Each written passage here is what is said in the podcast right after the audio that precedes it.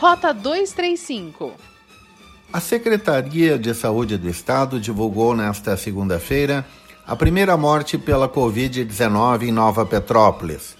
O atestado de óbito do paciente, no entanto, declara que a causa da morte foi linfoma não Hodgkin, doença contra a qual o homem de 40 anos lutava desde 2014 e que voltou a se manifestar no ano passado.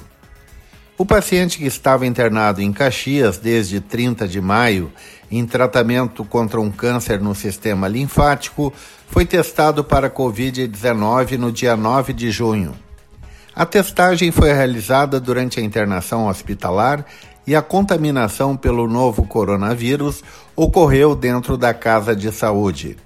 O paciente estava positivo para o novo coronavírus, mas morreu no último sábado em virtude do câncer, conforme o atestado de óbito, diz a Prefeitura de Nova Petrópolis. A investigação do caso foi realizada por Caxias, porque o paciente estava internado na cidade. A Secretaria de Saúde de Nova Petrópolis recebeu a notificação deste, que é o quinto caso positivo no município, somente quando ocorreu o óbito do paciente. A reunião da Associação de Municípios da Serra, na manhã de segunda-feira em Gramado, foi marcado pela posição unânime dos prefeitos contra a mudança da bandeira laranja para a bandeira vermelha, de acordo com o governo do estado. A posição foi avalizada pelos deputados Carlos Búrico e Elton Weber, que participaram do encontro.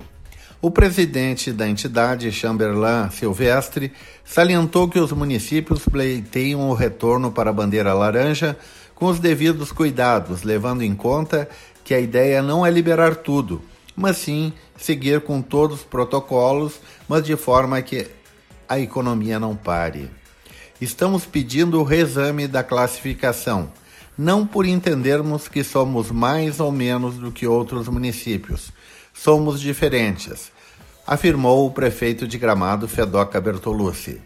O prefeito de Nova Petrópolis, Regis Ram, salientou que as cidades da Serra seguiram todos os protocolos e tomaram as precauções e atenderam a todas as restrições e vê como imprescindível que haja uma reanálise por parte do governo do estado. O vice-prefeito de Canela, Gilberto César, afirmou que a disseminação da doença é imprevisível, mas que se as cidades ficarem 15 dias na bandeira vermelha, a economia será profundamente atingida, gerando até falências de empresas. Gilberto César sugere que os municípios da Anserra tenham uma microrregião autônoma para tratar da Covid-19. Rota 235 é o podcast da Rádio Hortências. Acompanhe no site radiohortências.com ou siga no Spotify Rota 235.